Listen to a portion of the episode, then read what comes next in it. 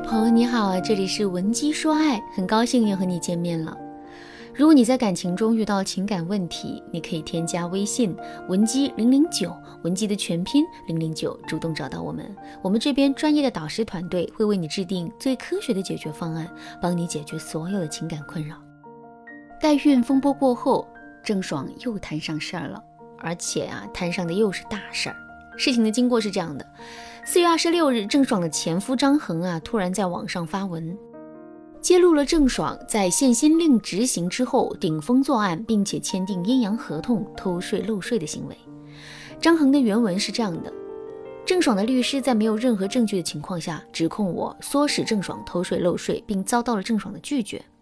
如果这是指控我是个渣男，我可以忍，但这件事情事关公共利益，我的清白，我无法也无力证明。作为公民，我只能尽量的履行我的检举义务。用这种大义凛然的言辞为整件事情定了调之后，张恒便开始了疯狂的抛证据模式。比如，他抛出了自己跟郑爽妈妈的聊天截图，并着重强调了郑爽妈妈对郑爽片酬的事情极其敏感。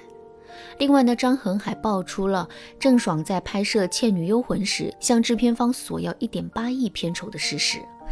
以及最终成交的一点六亿总价格的阴阳合同。除此之外，张恒还曝光了郑爽做出的其他的一些不端行为，比如在超市喝完饮料不付钱，把生病的狗狗装鞋盒里丢弃，伪造机票骗取报销等等。消息一出，网友们自然是无比震惊，舆论更是一片哗然。如果张恒的爆料全部属实的话，那么郑爽绝对应该被钉在耻辱柱上。他作为一个曾经的当红影星、流量担当，不仅没有承担起传播正能量、引领社会风尚的责任，还给整个社会做出了很多不好的示范。代孕生子在前，偷税漏税在后，类似于丢弃狗狗、伪造发票等行为，更是不胜枚举。所以，我们的几声骂落在他的身上，并不冤枉。不过一码事归一码事，站在张恒的角度来说，难道他就真像自己说的那么大义凛然吗？我觉得并不是这样的。首先，张恒确实是一个公民，也有检举的责任和义务。可是郑爽违反限薪令、签阴阳合同、偷税漏税，这也不是一天两天了呀。张恒早就知情，甚至都有一定程度的参与，为什么他早不举报呢？另外，虽然现在两个人已经撕破了脸。但作为郑爽的前夫，张恒总归也是要念点旧情的吧。类似于偷税漏税这样的原则性问题，张恒把他爆出来，我觉得非常对，他也必须要这么做。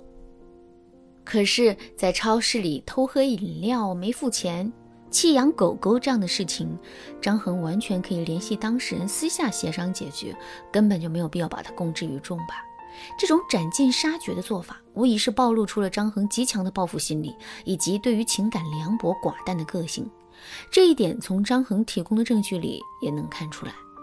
试想一下，张恒提供的所有聊天截图、阴阳合同的证据，都是什么时候拍摄的呢？肯定不是现在拍摄的，大概率是在事情刚刚发生的时候拍摄的。这也就意味着，在张恒和郑爽还在浓情蜜意的时候，张恒就在一点一点的搜集、整理、打击、报复郑爽的证据了。是不是觉得细思极恐呢？没错，渣男就是这么可怕。所以，当我们轻信一个渣男，并把自己毫无保留的托付给他的时候，我们的处境就会变得非常危险。说到这儿，一个矛盾就出现了。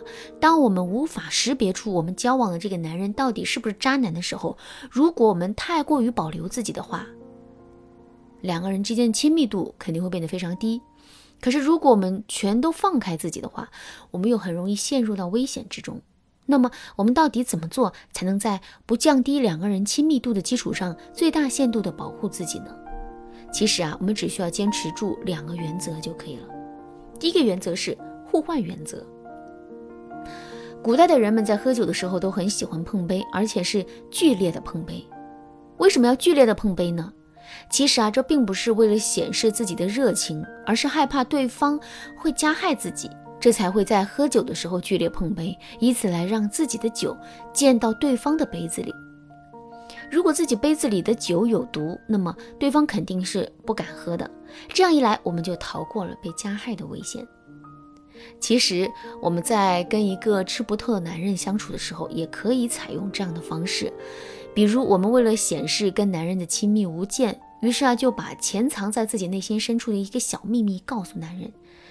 这个做法其实也没有错。不过我们在实际说出自己内心的小秘密之前，一定要先抓住男人的一个小秘密，或者是先把自己的小秘密说一半，然后引导男人说一个同样的小秘密，最后再把后面的重点告诉男人。这么做的好处就在于两个人都各自拿出了自己内心的小秘密，这本身就能大大的拉近两个人之间距离。与此同时，两个人又都握住了对方的一个小把柄。能够对对方造成对等的伤害，这样一来，我们就能够在这种平衡之中获得安全了。第二个原则是表意但不定量原则。什么是表意？什么又是定量呢？我爱你，我很爱你，这是表意；我很爱你，为了你，我愿意支付一百万的彩礼，这是定量。一般来说，想要增进两个人的感情，我们只需要去表意就可以了，没有必要定量。举个例子来说，我们想让男人知道我们对他的信任，这个时候我们可以对男人说：“亲爱的，我真的很爱你，很信任你。即使你想要我的银行卡的密码，想要在我的手机里加上你的指纹解锁，我都愿意。”说完这些话之后，我们的爱意就表达出去了。之后我们没有必要真的把自己的银行卡密码告诉男人。